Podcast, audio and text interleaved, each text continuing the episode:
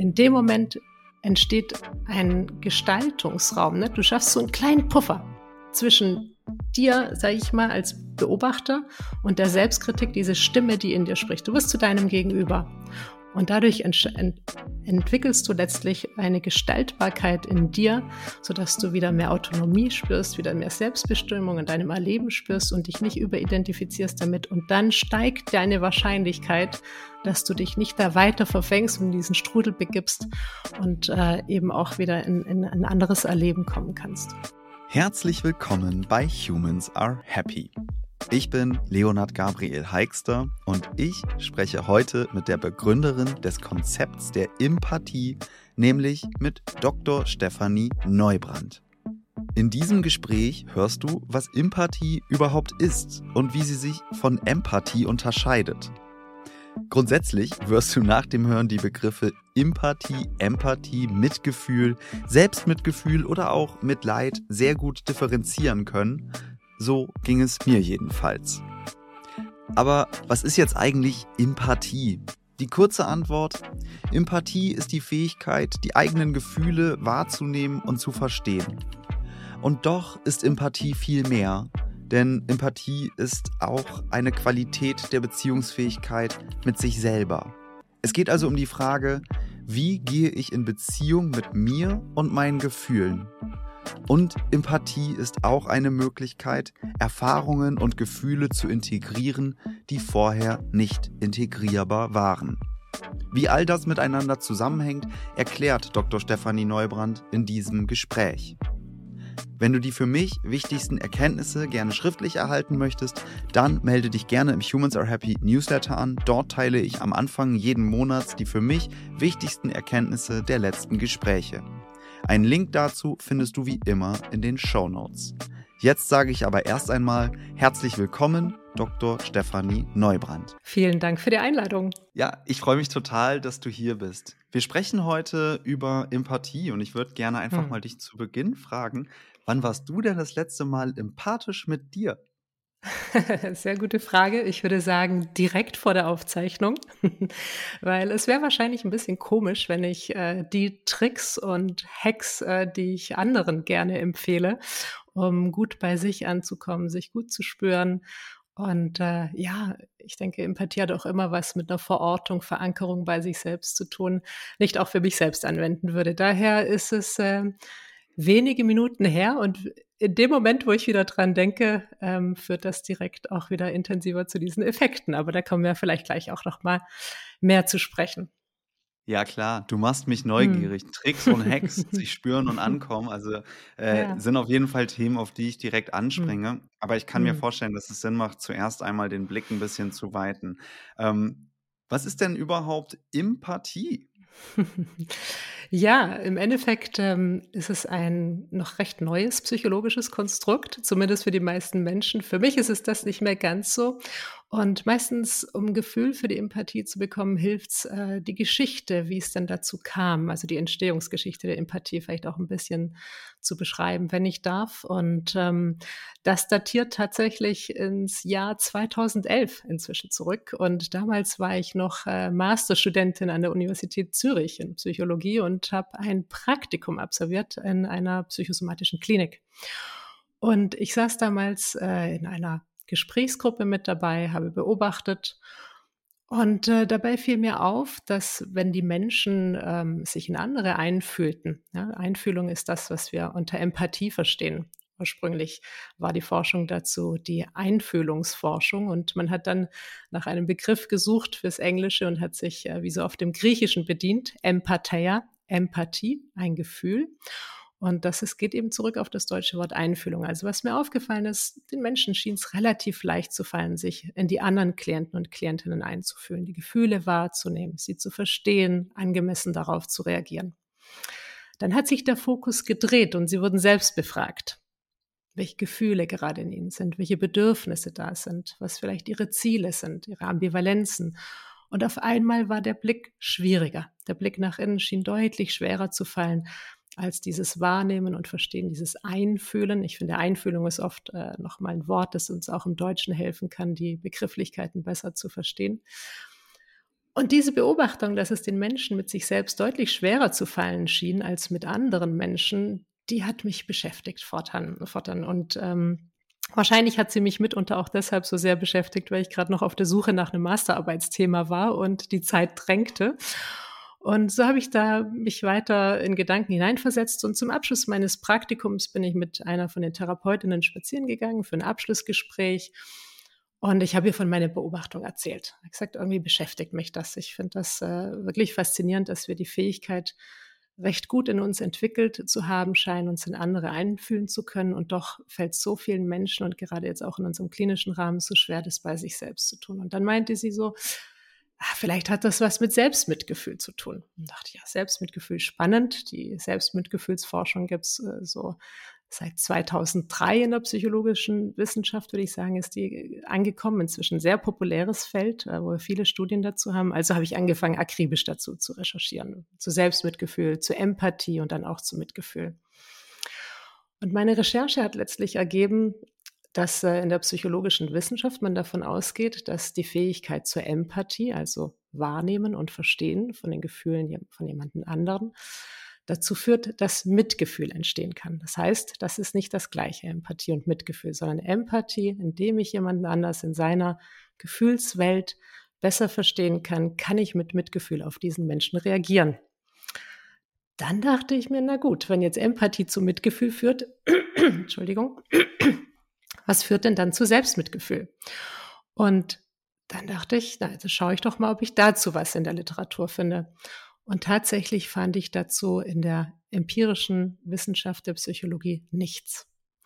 Und mit diesen Beobachtungen und Recherchen im Gepäck bin ich dann zurück nach Zürich ähm, und habe mit dem Professor gesprochen und mich getroffen, der mich bei der Masterarbeit betreute und habe ihm dann von meiner Beobachtung erzählt und letztlich meinte er, und du machst nichts anderes als das und ähm, hast dann noch einen Begriff dafür. Und dann habe ich gedacht, oh ja, ich habe so mir natürlich ein paar Gedanken gemacht, wie wäre es denn mit Empathie? Den nimmst du und ab sofort nur noch zur Empathie forschen. Und so ist es letztlich dazu gekommen und vielleicht kann man sich so ein bisschen ein Bild davon machen, wenn man sich vorstellt, dass man vielleicht das immer wieder auch bei Menschen beobachtet, wie es schwer ist. Manchmal fällt, die eigenen Gefühle zu verstehen und vielleicht kennen wir es auch manchmal von uns selbst. Total. Also das resoniert sehr. Ich ähm, beschäftige mich in letzter Zeit auch total viel im privaten Netz damit, Beispielsweise, mhm. warum kann ich mich in andere total gut irgendwie einfühlen, habe Synapsen dafür, ja. was irgendwie im Außen ja. losgeht. Ne? Da, da, haben wir ja auch irgendwie diese Themen, ne? man, man will immer vielleicht, ja, Hypothese, ne? irgendwie mhm. scheut Konflikte im Außen und ist deswegen sehr sensibel dafür, oh, was denken hier andere und verliert mhm. aber damit so ein hm. bisschen die, äh, die Connection dazu, was äh, fühle ich denn da eigentlich, was ist denn mein Bedürfnis.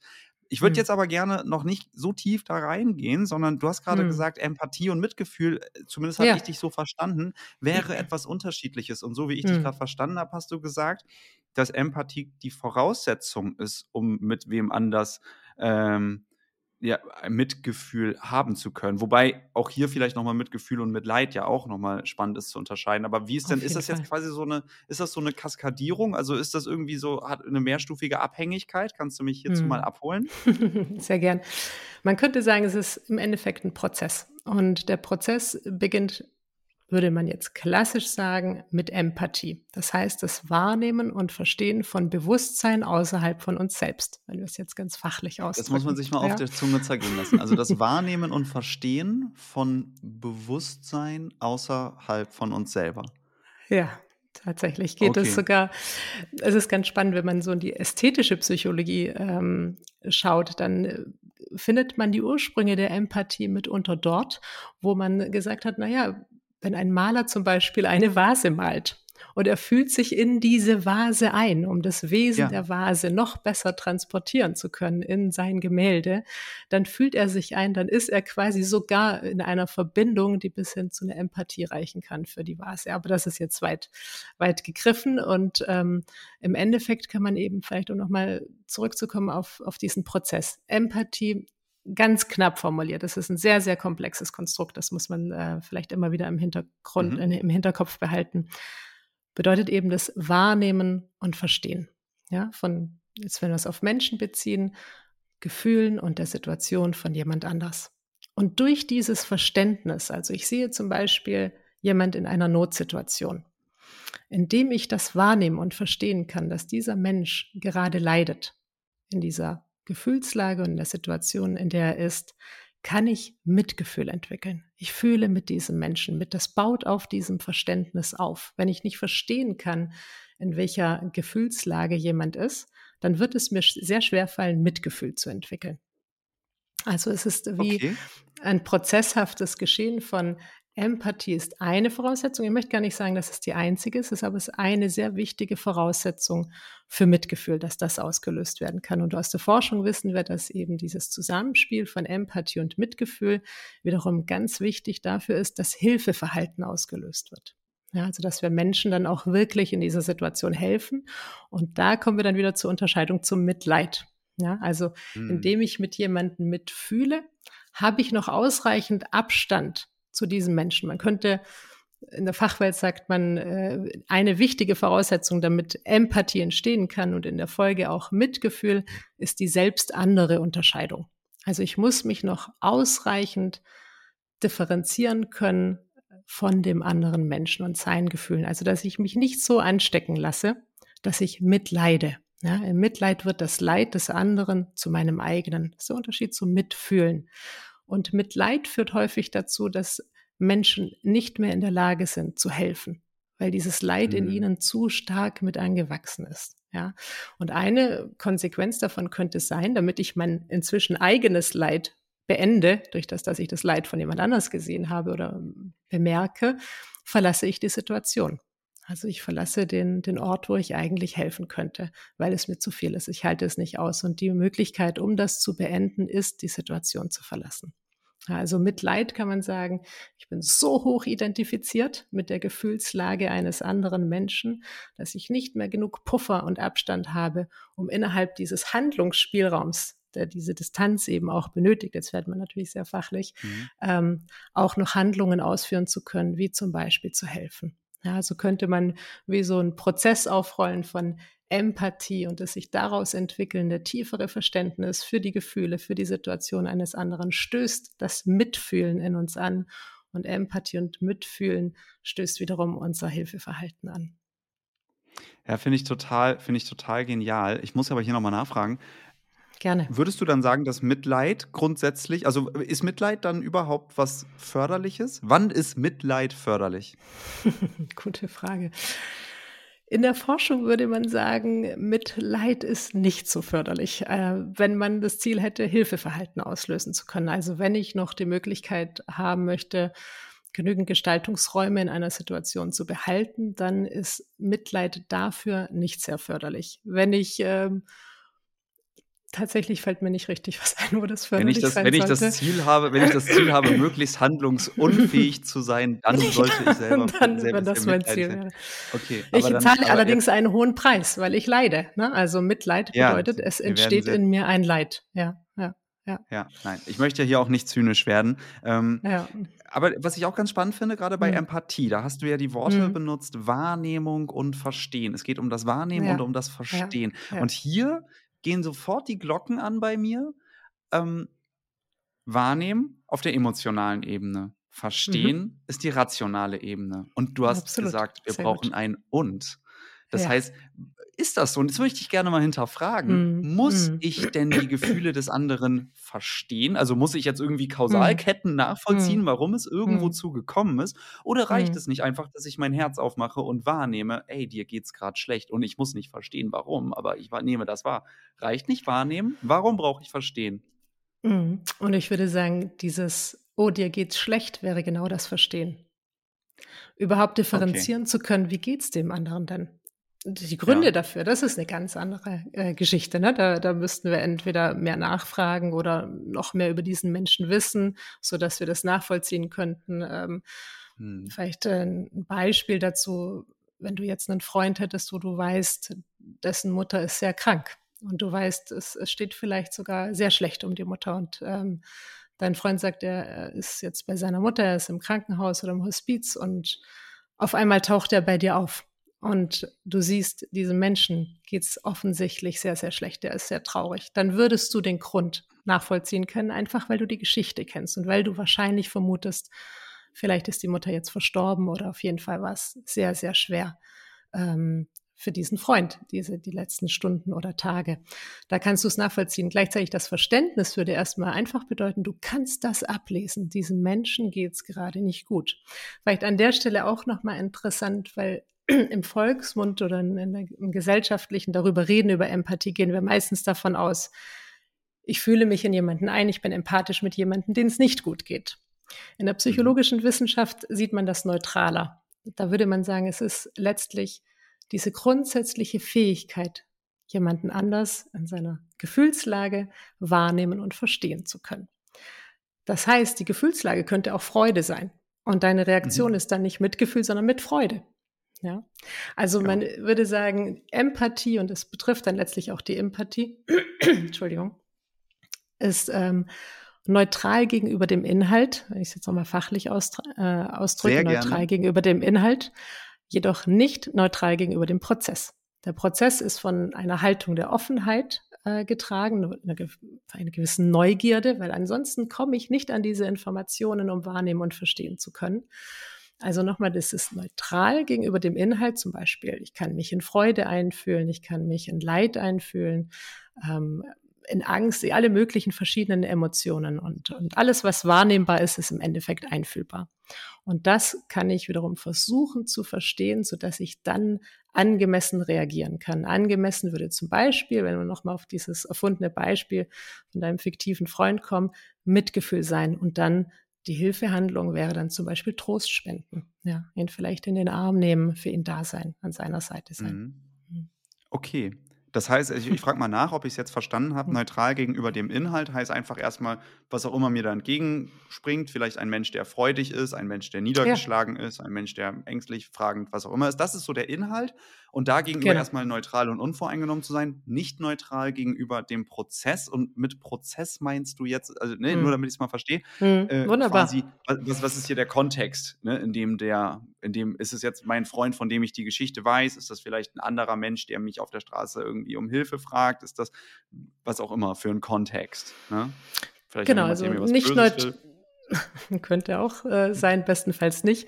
Ähm, genau, also neutral gegenüber dem Inhalt heißt das, was ich wahrnehme. Ja? Also mhm. ich, ich okay. kann alles Mögliche einfühlen.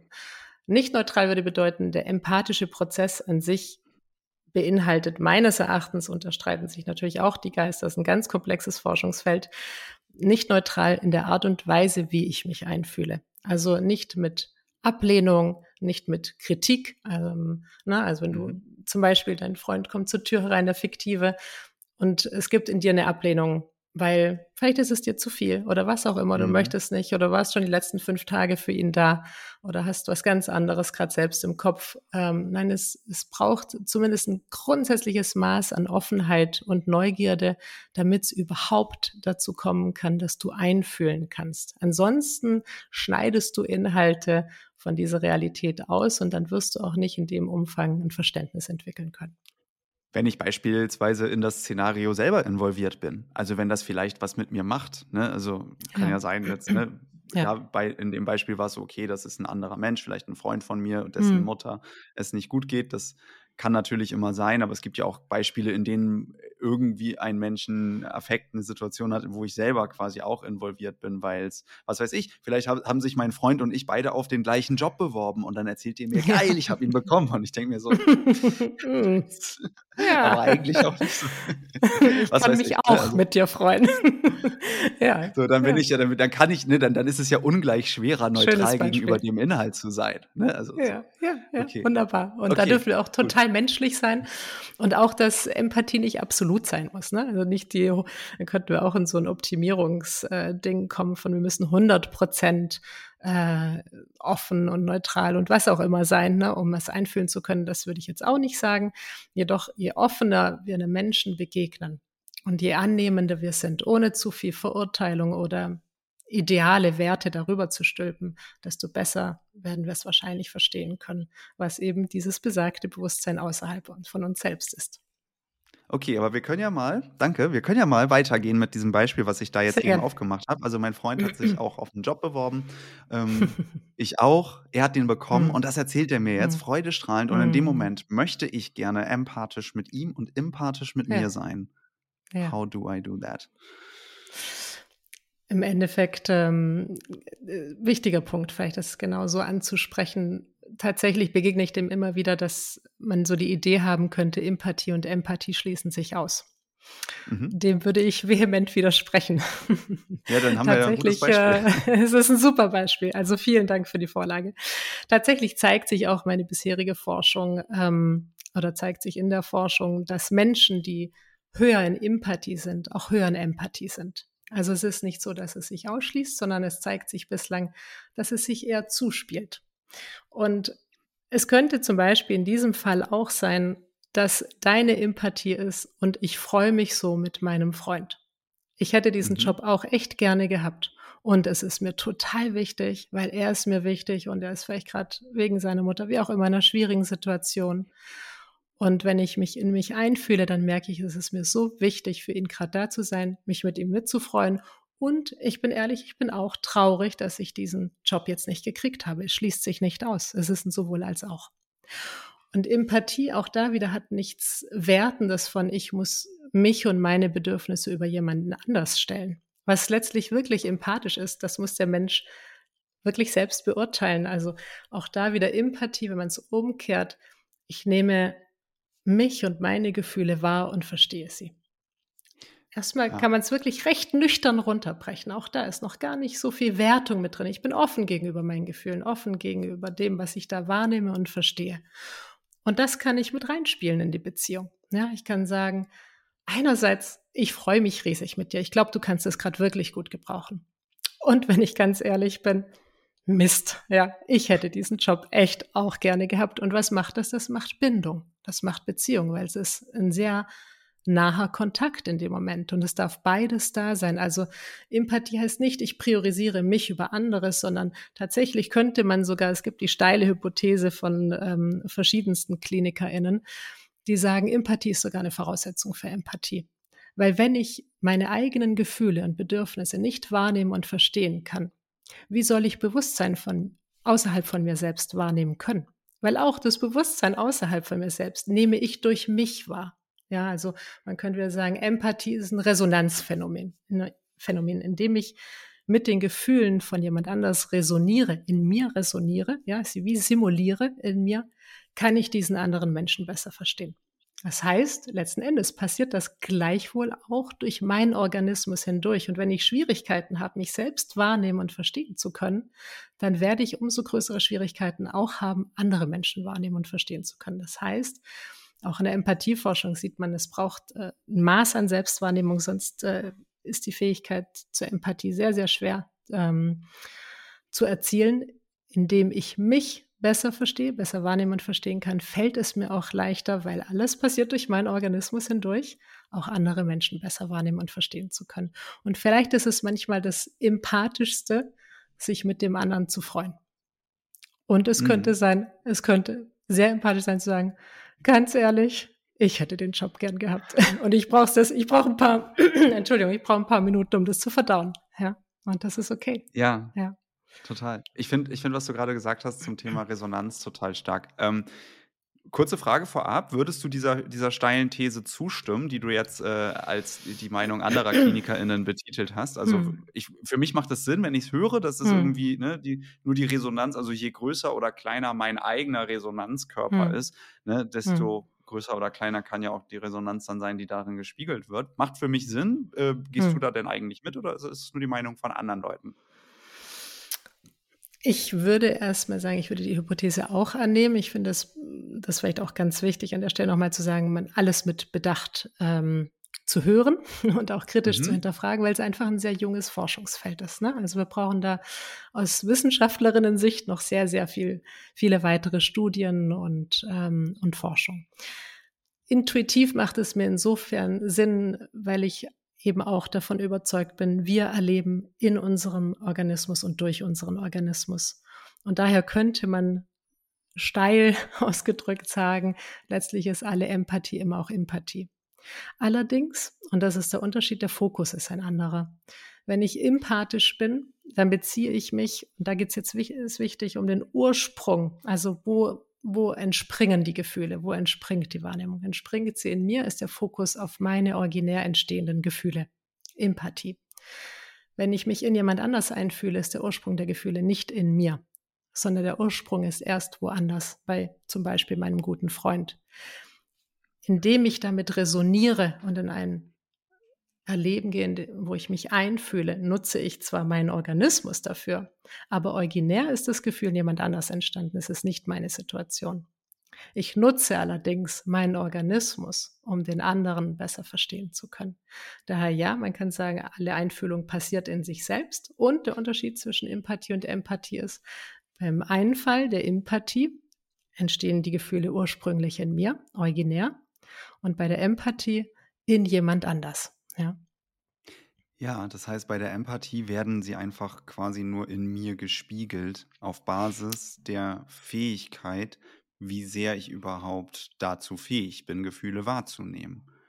Und genau. deswegen, das würde, das würde die Hypothese stützen, dass Empathie Voraussetzung ist für Empathie, damit ich eben das eigene Empfinden überhaupt erstmal, ja, für des eigenen Empfindens überhaupt erstmal fähig bin. Ich, ich damit, glaube, am Schluss ja. ist es ein, ein, Wechselspiel auch so in der Entstehung. Also, was ich auch spannend finde diesbezüglich ist, naja, wie, wie kommen wir im Fühlen in dieser Welt zurecht? Wie entwickeln wir uns an dieser Stelle? Und ich glaube, dass wir in diesem Wechselspiel von em Empathie und Empathie eben genau diese Fähigkeiten immer weiter ausbilden. Und gleichzeitig glaube ich, dass es uns äh, sehr, sehr unterstützt, empathische Eltern zu haben, um unsere Empathie zu stärken. Ja, also da auch ja. sind es, ja, aber das ist eine hohe Komplexität, in die wir jetzt gehen. Und gleichwohl würde ich das jetzt äh, mal so, ja, annehmen wollen, dass eben auch da wiederum die Hilfe von unserem Umfeld, da sind wir wieder, äh, das Ich entsteht am Du und andersherum. Ähm, ähm, kommen wir einfach auch in diese philosophischen Ebenen von Ich und Du. Und äh, wenn wir noch ein Stückchen weitergehen, dann können wir das alles auch nicht mehr trennen.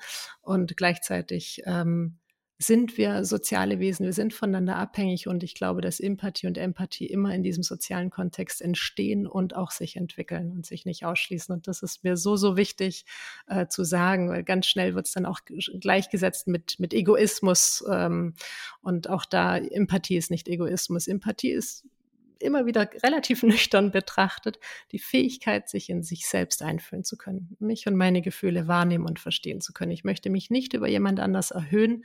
Ähm, ich, Egoismus wäre zu Ungunsten von jemand anders ähm, einen Vorteil zu bekommen. Das ist nicht das Ansinnen von einem Einfühlungsprozess. Ja.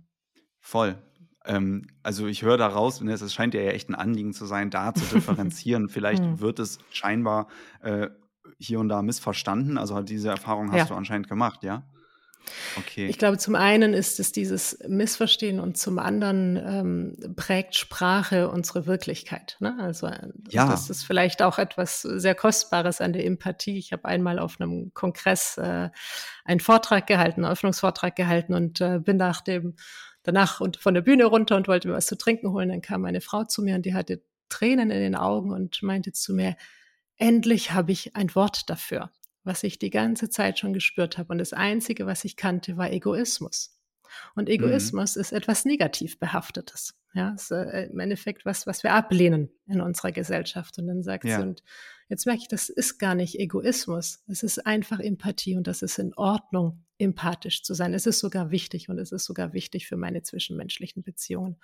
Und daher ist Sprache sehr wichtig und dass wir da auch differenzieren. Daher bin ich dann so fein zu sagen, ja, lasst uns unterscheiden zwischen Empathie und Selbstmitgefühl und auch in Bezug auf Egoismus, weil wir erzeugen dadurch auch Wirklichkeiten und wir erzeugen, indem wir Wirklichkeiten erzeugen, immer auch Möglichkeiten. Ne? Und zum Beispiel für diese Frau ist in dem Moment die Möglichkeit entstanden, auf eine andere Art und Weise legitimiert, mit sich umzugehen und in Beziehung zu gehen. Und das ist total wichtig, weil letztlich, wenn wir von Selbstbeziehungen sprechen und das Empathie ist ein Beziehungskonstrukt, sind wir in der Beziehung, die uns immer am nächsten ist und die einen großen, großen Einfluss auf unser Wohlbefinden und Glück hat. Wir sind uns nun mal ein Leben lang in uns drin am nächsten Und diese Beziehung kann sehr, sehr toxisch sein, diese Beziehung kann sehr, sehr fies sein und sie kann sehr, sehr unterstützend sein. Und ähm, dafür Beiträge zu leisten, das merkst du ja jetzt auch, äh, kann ich sehr leidenschaftlich versuchen zu tun und ähm, ist im Endeffekt auch das, was mich natürlich die ganzen Jahre ähm, auch getragen hat, diesen, diesen Forschungsweg zu gehen. Ja. Hier kommt ein kurzer Einschub in eigener Sache.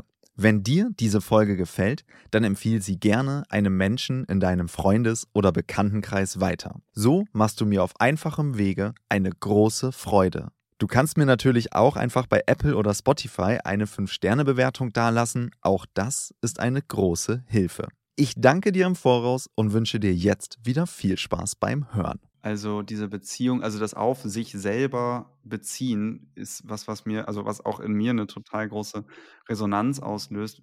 Als du vor ein, zwei Minuten gesagt hast, ne, wir haben natürlich immer diese Ich-Du-Wir-Ebene und es ist nichts Egoistisches. Ich stelle mich auch nicht über wen anders. Man könnte ja auch eigentlich sagen, ich stelle mich total in Abhängigkeit zu wem anders, denn ich kann ja nur mich selber wahrnehmen in Resonanz mit wem anders eigentlich. Also natürlich kann ich mich auch alleine, wenn ich jetzt mal heute Abend zu Hause bin, wahrnehmen, aber ähm, trotzdem so das in sich wahrnehmen entsteht ja in der Regel im, also im Kontext von ich und du und was macht dein, Genau. dein Ja. Du denn mit meinem Ich und wie nehme ich dann mich wahr? Hm. Ist etwas, worin Mhm. ich total viel forsche zurzeit. Ähm, Schön. so für mich persönlich. Das ist aber total, ist aber deswegen einfach total spannend, auch da, da stärker reinzugehen. Also, was ich jetzt verstanden habe in erster Linie mal, das ist, wenn ich es jetzt ganz platt runterbrechen will, Empathie ist das ähm, Wahrnehmungs- und Verstehungsvermögen von meinen eigenen Gefühlen Mhm. erstmal. Und es Mhm. bedeutet nicht, selbst mitleidig zu sein und es bedeutet auch nicht, die eigenen Gefühle die ganze Zeit über alles andere zu stellen, sondern einfach Genau. nur die Fähigkeit wahrzunehmen, wie fühle ich mich und Ja. wo fühle ich eigentlich was. Also ich habe beispielsweise da vor zwei Interviews, glaube ich, oder vor drei Interviews mit Dr. Ulrich Ott gesprochen. Hm. Ähm, der, da ging es um Spiritualität und äh, Wissenschaft. Ne? Und was Mhm. passiert eigentlich im Gehirn, wenn wir meditieren? Und er hat gesagt, wir Mhm. haben so eine Art Mhm. Landkarte im Gehirn, Mhm. wo welche, Info wo welche Emotion verortet ist. Ne? Weil beispielsweise die Wut im Bauch oder die Angst im Mhm. Nacken oder die Mhm. Liebe im. Herzen nehmen wir, vielleicht fühle fühl ich das im Bauch so, aber es ist dann gespiegelt über diese Landkarte von, von Körperregionen im Gehirn. Und das nehme ich dann da quasi, also in meinem Gehirn wird es dann verarbeitet und dann denke ich, es ist im Bauch und es ist auch beides im Bauch. Und wo Mhm. ist denn jetzt Mhm. eigentlich da die Wirklichkeit? Ähm, und wenn ich das jetzt reproduzieren will oder übertragen will auf eine Ich-Du-Wir-Ebene oder erstmal auf eine Ja. Ich-Du-Ebene, dann bedeutet es, jemand anders erzählt mir vielleicht irgendwas und das löst dann in mir und dann spüre ich in mir Wut. Jetzt einfach mal nur im Beispiel, warum auch immer. Ne? Ähm, und, dann und dann spüre ich diese Körperwahrnehmung bei mir aufgrund dessen, dass jemand anders mir irgendeine Information gibt oder sich irgendwie verhält Hm. und bin einfach in dem Moment nur empathisch, also empathisch, Mhm. weil ich das in mir wahrnehme. Ja? Zum Beispiel. Genau, du machst einen Okay. Einfühlungsprozess und versuchst äh, tiefer zu verstehen, und das hast du ja gerade schon beschrieben, was der Auslöser war, was dich vielleicht auch ähm, in eine Wut gebracht hat, ne? welche Bedeutung Ja. du dem gibst, was du da gerade wahrnimmst. Ähm, vielleicht erkennst du auch Parallelen, wo du schon eine ähnliche Wut erlebt hast, ne? wo es äh, vielleicht dann einen wunden Punkt von, von dir trifft, der aufgrund von der Gegebenheit vielleicht mal in, in einer Beziehungserfahrung sich niedergeschlagen hat und äh, jetzt wieder aktiviert wird. Und ähm, das wäre jetzt äh, zum Beispiel ein empathischer Prozess. Und indem du das merkst, ähm, dass das gerade vielleicht viel mit dir macht und dich wütend macht und vielleicht auf was Verletztes in dir stößt, entwickelst du eben genau dieses Verständnis, was dann dazu führen kann, dass du Selbstmitgefühl entwickelst. Und Mhm. dieses äh, Selbstmitgefühl könnte, hat an sich äh, bereits etwas Heilsames, genauso wie die Forschung zur Empathie auch zeigt, dass die Empathie ähm, pot potenziell sehr positiv äh, für deine psychische Gesundheit ist. Und dann vielleicht dazu führt, dass du sagst, ähm, ich helfe mir jetzt mal selbst, ich, ich nehme mich mal aus diesem Kontext für ein paar Minuten raus, ich beruhige mich, ich atme ein paar Mal tief durch. Das wäre auch bereits ein Hilfeverhalten ne, für dich selbst in Mhm. diesem Moment, das eben aktiviert wurde durch dieses Verständnis und dann auch die emotionale Reaktion vom Selbstmitgefühl. Und in, in diesem Wort Emotion steckt das schon drin, ne? Motion steckt in Emotion. Ja. Entschuldigung, in Emotion mit drin. Und Motion ist eben Bewegung, das heißt, Emotionen bewegen uns. Und indem ich das besser verstehe, weiß ich auch die Richtung, in die es mich bewegen könnte. Zum Beispiel, vielleicht ich verlasse jetzt diese Situation. Oder ich sage, ich brauche jetzt mal einen Moment. Ja, ich mag mal durchatmen. Mhm. Okay, das heißt, ne, was du vorhin auch gesagt hast, neutral gegenüber dem Inhalt zu sein, ist auch für die Empathie ganz, ganz wichtig, dass es nicht wohlbemerkt nur darum geht, immer so ganz liebevoll mit sich zu sein und sich, also doch liebevoll mit sich, ja, aber äh, so nicht, dass es, es geht nicht nur um positive Gefühle, sondern einfach erstmal um so, was ist denn da? Also eine Offenheit gegenüber dessen, was da ist. Ne? Und dann, und dann damit reagieren zu können oder darauf Genau. reagieren zu können. Vielleicht interessant auch nochmal zu hören, ich habe vorhin schon angedeutet, Empathie ist ein komplexes psychologisches Konstrukt. Das gleiche Mhm. gilt auch für die Empathie. Und wenn man solche psychologischen Konstrukte erforscht, dann schaut man, welche Fähigkeiten brauchen wir denn dafür, um zum Beispiel zu Empathie fähig zu sein? Welche psychologischen Subprozesse, kann man sagen, äh, bedarf es dafür? Welche Teilfähigkeiten? Und meine Forschung zeigt, dass wir es auf vier Dimensionen runterbrechen könnten, die wir brauchen, damit wir so etwas wie Empathie in uns erzeugen können. Das eine ist die Wahrnehmung. Das ist das, was ich vorhin meinte, diese Aufmerksamkeit nach innen zu richten. Ja, ich nehme wahr, zum Beispiel, es ist eine Trauer in mir, ein Gefühl der Traurigkeit. Irgendwas erlebe ich in mir. Ich richte meine Aufmerksamkeit nach innen. Wir hatten es vom Mitleid. Ne? Wichtig ist, regulieren zu können. Also, dass ich nicht Mhm. mich zum Beispiel mit diesem Gefühl der Trauer jetzt überidentifiziere, total überflutet werde, sondern dass ich eine gewisse Metaposition einnehmen kann. Ich kann einen Abstand erzeugen. Also wir haben eins Wahrnehmung, wir haben zwei die Metaposition, ausreichend Abstand so gleichzeitig erzeugen zu können. Dann entsteht bestenfalls ein Verständnis von der Situation oder in mir, ne, von meinem Gefühl. Und das Ganze aus einer annehmenden Haltung heraus. Also wir haben die vier Dimensionen wahrnehmen, verstehen, Metaposition und annehmende Haltung. Und in, wenn die miteinander interagieren, dann kann ich so etwas in mir generieren, was wir Empathie nennen. Ja, also ich Mhm. nehme das Gefühl der Traurigkeit oder der Trauer wahr. Ich werde damit nicht, äh, der, werde davon nicht überschwemmt, Metaposition. Durch die Wahrnehmung, aber auch den ausreichenden Abstand kann ich besser verstehen, was in mir ist. Ich gehe aber auch in diesen Kontakt mit diesem Gefühl. Ich habe eine ausreichende Offenheit, eine ausreichende Akzeptanz gegenüber dem, was in mir ist, dass ich zum Beispiel nicht ein Vermeidungsverhalten Verhalten gehe, sondern ich gehe in diesen Einfühlungsprozess. Ich bin, ich bin da mit mir. Es gibt eine gewisse Präsenz.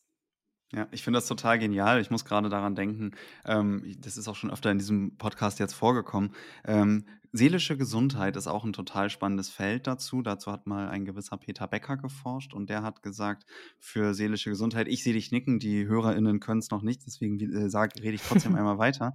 Ähm, so, oder können das nicht sehen gerade. Ähm, ne, dass für seelische Gesundheit mainly, also hauptsächlich drei Punkte oder drei, ja, drei Hauptfaktoren verantwortlich sind, nämlich einmal Selbstaktualisierung, Selbstregulierung und Sinnempfinden. Und das geht ja total in die Richtung. Also drei, also Absolut. eigentlich ne, Selbst, also Wahrnehmung und eine Selbstaktualisierung sind jetzt mal unterschiedliche Begriffe, aber im Grunde geht es da um was sehr ähnliches und sich selber regulieren zu können oder eben auch eine Abstand, Metaperspektive einnehmen Hm. zu können, ist ja Hm. auch geht, ist ja Hm. fast das Gleiche. Und ja, ne, Verständnis und annehmende Haltung hast du noch gesagt. Er sagte Sinnempfinden, ne, aber auch Sinnempfinden und ich nehme etwas an oder erkenne das als sinnvoll an. Also es hat ja eine extrem hohe Überschneidungsfläche. Das finde ich einfach gerade spannend, während du das sagst.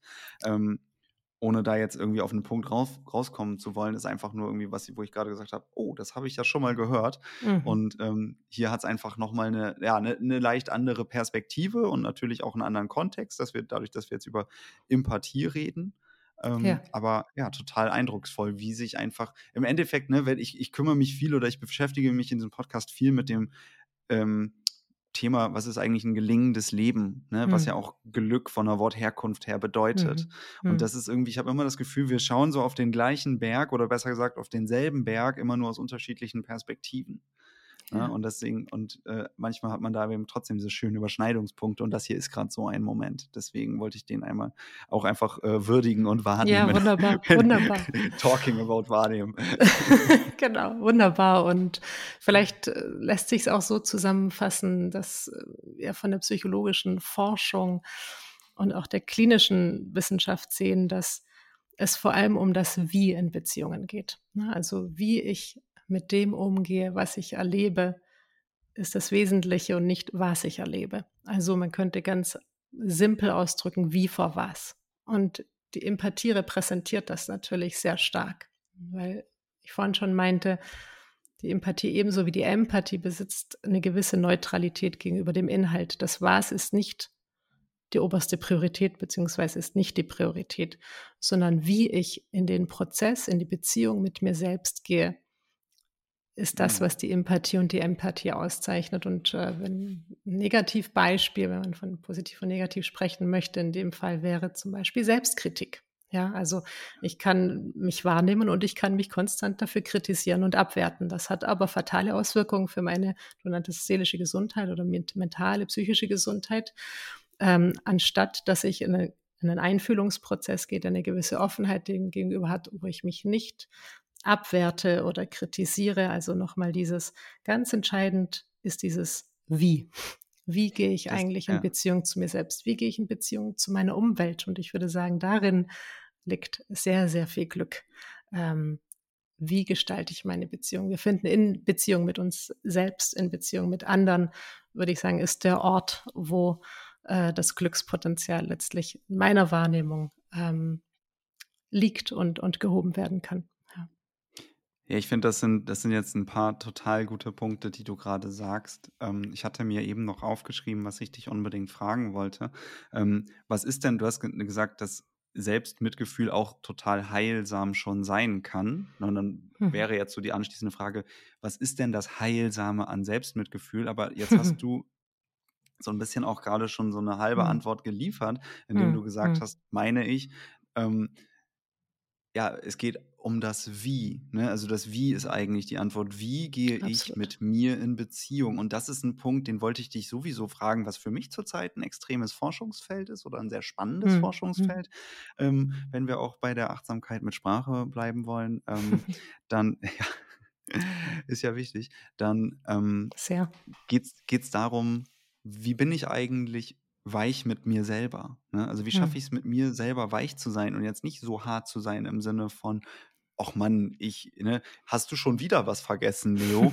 das ist so, Mann, hm. ne, du äh, vergisst ja andauernd was, du kannst dir ja gar nichts merken oder keine Ahnung, ne, dann hm. bin ich sehr destruktiv äh, von dem, wie ich mit mir selber in Beziehung bin in dem Moment.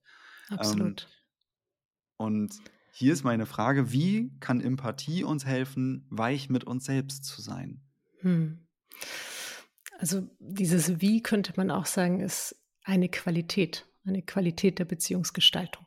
Und ähm, im Endeffekt könnte man sagen, die Empathie spiegelt eine gewisse Qualität der Beziehungsgestaltung mit uns selbst wider. Also wie gehe ich in Beziehung zu meinen Gefühlen? Wie versuche ich die denn wahrzunehmen und zu verstehen?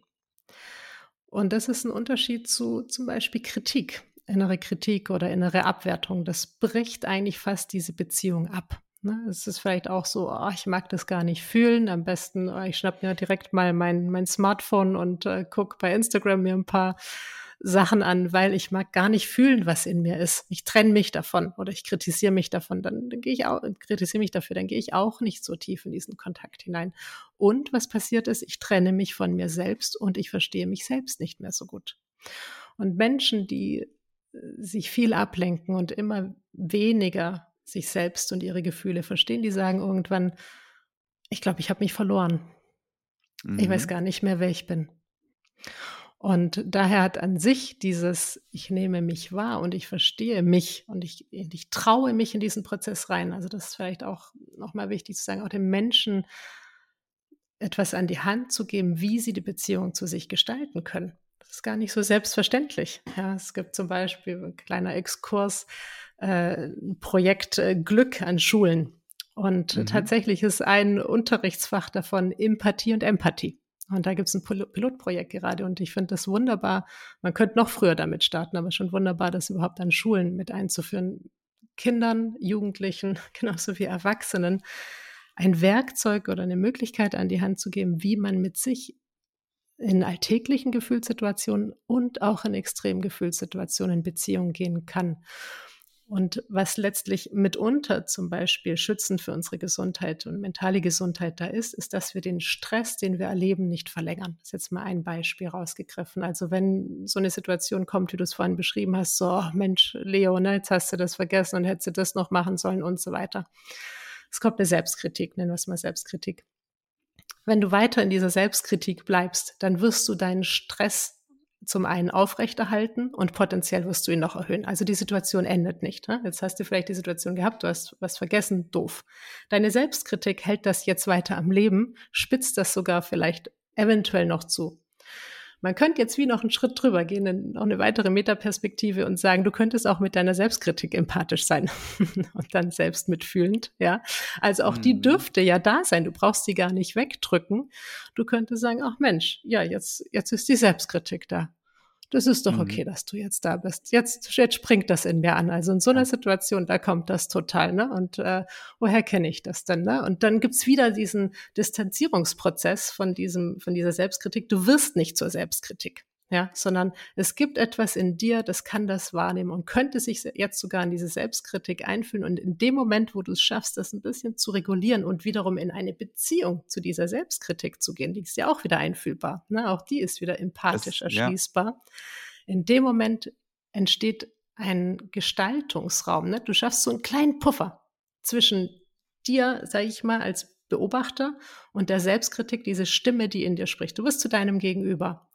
Und dadurch ent ent entwickelst du letztlich eine Gestaltbarkeit in dir, sodass du wieder mehr Autonomie spürst, wieder mehr Selbstbestimmung in deinem Erleben spürst und dich nicht überidentifizierst damit. Und dann steigt deine Wahrscheinlichkeit, dass du dich nicht da weiter verfängst und in diesen Strudel begibst und äh, eben auch wieder in, in, ein anderes Erleben kommen kannst. Ja. Ich finde das total interessant daran, ähm, dass durch die Nähe zu beispielsweise jetzt dem inneren Kritiker am Ende der Abstand zum Gefühl kommt. Ne? Also es ist ja hm, fast schon hm, paradox. Hm. Also könnte ich ja, ne, wenn ich jetzt liebevoll mit mir da ähm, ja, in Empathie gehe und eben dann sage, ja, lieber innerer Kritiker, da hast du aber auch gerade ganz schön Futter bekommen. So, ne, es ist klar, dass du darauf anspringst und das verstehe ich. Ne, und dann gehe ich irgendwie, gehe, also lasse ich so ganz doll mich auf diesen inneren Kritiker, den ich halt dann irgendwie habe oder andere Menschen auch vielleicht haben, lasse ich mich ein ja. und dadurch ja.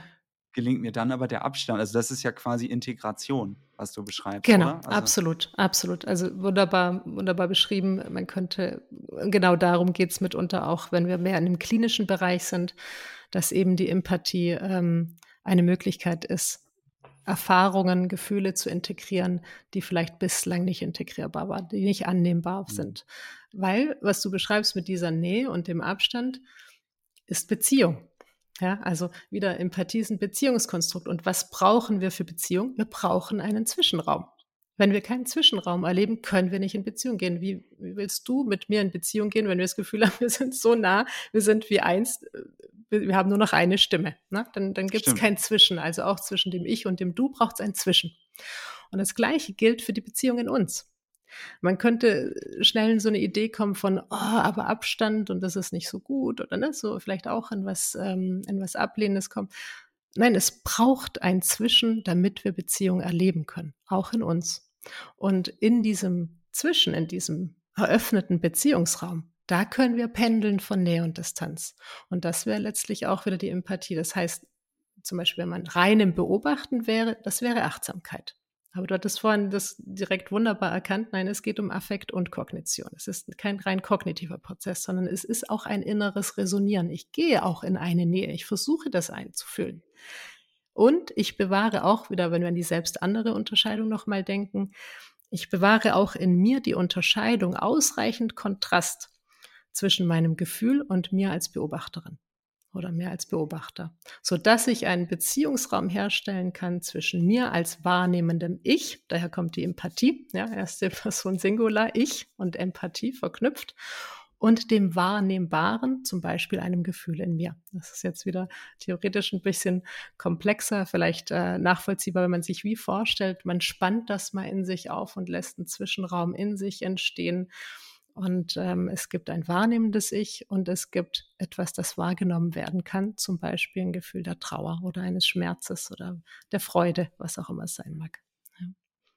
Ja. Und äh, vielleicht noch ein letzter Satz. Und ich glaube, genau in diesem Erleben von, ich bin wieder Gestalter, Gestalterin meiner inneren Landschaft. Ich habe eine Möglichkeit, die Beziehung zu gestalten. Ich werde nicht davon überschwemmt, überflutet, davon bestimmt. Erhöht unsere Autonomie im Umgang mit uns mhm. selbst, unsere Selbstbestimmung. Und die Autonomie ist letztlich wieder äh, ganz wesentlich für unser Wohlbefinden und unser Gefühl von, ähm, wir können uns und dieses Leben vielleicht auch mit einer gewissen spielerischen Leichtigkeit meistern. Aber zumindest wir haben die Zuversicht, dass wir, egal was passieren mag und egal welche Emotionen auch in uns ausgelöst werden mögen, wir haben die Möglichkeit, damit umzugehen. Stefanie, ich bin beglückt und angeregt und ernüchtert ob der Zeit, denn ich habe so viele wow, Punkte, ja. die ich eigentlich gerade Ich habe jetzt gerade auch auf die Uhr geguckt und gedacht, Mensch, jetzt reden wir doch erst seit 20 Minuten, aber das ist ja, es wäre so schön. Nein, wir, vielleicht, vielleicht, vielleicht, vielleicht, vielleicht schaffen wir es ja noch mal zu einem anderen Zeitpunkt, äh, das fortzuführen. Sehr ich würde mich riesig freuen, denn ähm, weil einfach nur mal, was ich gerade so im Kopf habe und mich würde total interessieren, was so hm. deine Resonanz darauf ist. ist wir hm. schaffen es jetzt nicht in dieser Zeit, hm. aber was so wir sind viel bei der Ich-Ebene natürlich gerade oder ja. bei der Ich- und ja. Du-Ebene, aber genau. wenn wir jetzt mal so ein bisschen auszoomen und vielleicht auch auf Gesellschaft schauen, ne, wie könnte, hm. wenn wir es auf der Ich-Ebene vielleicht schaffen, Empathie mehr zu praktizieren, hm. das aber auch ne, Wandel in Gesellschaft vielleicht vorantreiben auf einer globalen Ebene und was, was mich auch total interessiert, ähm, wie Traumata oder auch ne, eine traumatisierte genau. Gesellschaft damit ja. da äh, mit sich vielleicht hochrelevant auch, ähm, ja. beeinflussen lassen. Ja, hochrelevant mhm. und leider mhm. wahrscheinlich mhm. für jetzt diese, diese verbleibende Zeit zu Teil kurz, zwei. aber vielleicht Teil 2 ja. total gerne, können wir uns total gern zu verabreden. Dann habe ich noch mal eine Frage an dich. Was war denn in deiner Forschungsreise da der größte Aha-Effekt für dich so auf der persönlichen Ebene? Gute Frage. Die habe ich tatsächlich so noch nicht gestellt bekommen. Wunderbar. Vielleicht, dass wir uns manchmal tatsächlich selbst alleine lassen und dass wir viele Einladungen bekommen, uns nicht zu spüren heutzutage. Zum einen ähm, glaube ich, dass und ich und ich schätze die Digitalisierung mit all ihren Möglichkeiten und durch das, dass viele von uns stundenlang auf einen Bildschirm starren und ihre Körper nicht mehr spüren, Mhm. ähm, glaube ich, dass wir teilweise sehr herausgefordert sind, noch in einer Beziehung mit uns zu sein, in der wir uns wahrnehmen, in dem wir uns als körperliche Wesen wahrnehmen, als fühlende Wesen wahrnehmen, in dem wir einen hohen, hohen Stress haben. Und vielleicht, wenn ich das noch kurz erzählen darf, ähm, Stress ist das absolute Gift für Empathie. Und ich bin mir recht sicher auch für Empathie. Und ähm, vielleicht dieses sich nicht alleine lassen, auch wenn es wirklich herausfordernd wird, das glaube ich ist eine ganz wertvolle Rezeptur für Wohlbefinden, für mentale Gesundheit. Und es ist sogar okay zu merken, ich kann gerade nicht bei mir bleiben. Und dann nimmt etwas, was war, ich kann gerade nicht bei mir bleiben. Es ist total okay, sich abzulenken. Es ist wichtig, sich dessen bewusst zu sein, dass ich das gerade bewusst einsetze und dass es nicht zu lange geht. Und dann diesen Moment wieder zu finden, wo ich sage, und ich nehme mich jetzt wieder an der Hand und ich lasse mich nicht allein und ich bleibe bei mir. Und ähm, vielleicht noch mal dieses eine Wort zum Stress in Bezug auf die Gesellschaft. Ähm, die Forschung zeigt uns sehr deutlich, dass Menschen, die ein hohes Stresslevel haben, nicht sehr empathisch sind. Nicht, weil sie es vielleicht nicht sein wollen, sondern sie können es in dem Moment nicht. Das heißt, in einer Gesellschaft, wo sich nahezu jeder als gestresst beschreibt, zumindest ist das meine Wahrnehmung, haben wir automatisch potenziell ein großes Defizit an Empathie, an den Möglichkeiten, an den Räumen für Empathie. Und daher, wir hatten es am Anfang von, von Tricks und Hacks und äh, ich rechne auch damit, dass du mich das vielleicht noch fragst. so was ja, könnte, äh, was könnte glaub, denn glaub, jemand glaub, noch tun? ja, bitte. Wir müssen das, das müssen wir auf Teil 2 verschieben. Okay, machen wir, ist, machen wir. Das ist ein guter Cliffhanger. Das, ist ein, das ist ein sehr guter Cliffhanger. Ja, ja. ja. Nee, da, dafür reicht so. jetzt tatsächlich. Dann lassen wir es so. Ich möchte eine, eine Verständnisfrage, muss ich ja aber trotzdem bitte. stellen. Ähm, du hast, du, du, hast gerade formuliert, ähm, sich selber nicht alleine lassen. Ähm, ja. Das könnte man natürlich jetzt, das lässt ja Interpretationsspielraum. Was ich darunter verstehe, ist, hm. den, der wahrnehmende Teil wendet sich dem fühlenden Teil ab und lässt jenen alleine. Meinst du das damit? Genau, also ich bin vielleicht in einer Situation, nehmen wir mal ein sehr existenzielles Gefühl, Scham. Ja. Ich bin in eine Okay. Situation geraten, wo ich mich enorm schäme. Ich schäme mich für Mhm. mich. Ich schäme mich nicht mehr. Scham bedeutet nicht, ich schäme mich für eine Handlung. Ich schäme mich für mich in meiner Persönlichkeit. Und das auszuhalten ist tatsächlich sehr, sehr schwer. Die eigene Verletzlichkeit in dem Moment wahrzunehmen und anzunehmen und nicht von sich wegzugehen. Zum Beispiel durch massive innere Abwertungen, ähm, durch äh, ich lenke mich sofort ab und ich betäube mich mit, sei es Alkohol, sei es mit irgendetwas anderem. In dem Moment, wo es so existenziell, da geht es um die Wurst, ne, wenn man so möchte, da geht es wirklich um alles. Ne? Wenn Scham, wenn Scham richtig äh, kommt und wir alle kennen Scham, dann gibt es etwas sehr Trennendes potenziell in uns. Und dann kann es auch passieren, dass wir dauerhaft von uns und von manchen Anteilen in uns getrennt werden und sich da nicht allein zu lassen, sondern wieder dieses, ich sag mal, zarte Band der Empathie zu, ähm, zu entwickeln, das kann sehr heilsam sein, meines Erachtens. Und das ist aber auch nicht zu spät dafür. Wenn es in dem Moment nicht gelingt, dann haben wir Menschen immer noch die Möglichkeit, auch aus dem Jetzt heraus nochmal einen Blick in die Vergangenheit äh, zu werfen und auch da wieder dieses Band zu knüpfen. Das war mein erstes Interview mit Dr. Stefanie Neubrand zum Thema Empathie und ich verspreche dir, in der nächsten Folge geht es genau dort weiter, wo wir heute aufgehört haben. Wenn dir das Gespräch gefallen hat, dann freue ich mich, wenn du den Humans Are Happy Podcast Menschen in deinem Bekanntenkreis weiterempfiehlst oder wenn du mir bei Spotify oder Apple eine 5-Sterne-Bewertung dalässt. Damit machst du mir eine große Freude. Ich freue mich, wenn du beim nächsten Mal wieder dabei bist und sage bis dahin, dein Leo.